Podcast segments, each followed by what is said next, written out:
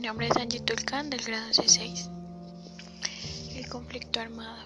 se desarrolló por la falta de educación, la falta de oportunidades, la pobreza, el abandono estatal y las deficiencias socioeconómicas en los núcleos familiares. Las principales consecuencias han sido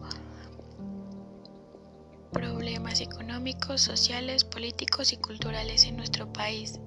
dejando así el desempleo y la falta de oportunidades laborales. También ha provocado desplazamiento de los campesinos de sus tierras y hogares a la fuerza. Niños y jóvenes son ingresados a las filas de los grupos territoristas. La principal acción ha sido la violencia, las confrontaciones que hubo entre el Partido Liberal y el Partido Conservador, que sin haberse declarado una guerra civil se caracterizó por ser extremadamente violento, incluyendo asesinatos, agresiones, persecuciones, destrucción de la propiedad privada y terrorismo por la afiliación política, imponiendo su ideología, también su mal manejo del poder en el país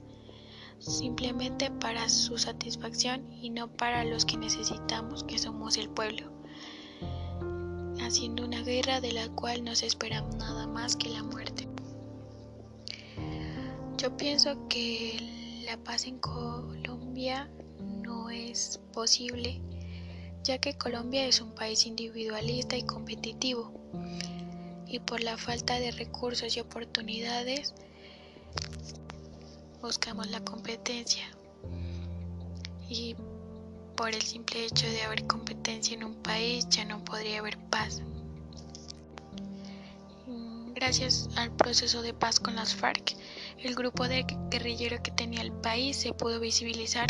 que el mayor problema que se tenía en Colombia no era la violencia, sino la corrupción, la cual deja más víctimas que un fusil puesto que el robo de los dineros destinados a la salud impide que el ciudadano común reciba tratamientos médicos que le permita seguir viviendo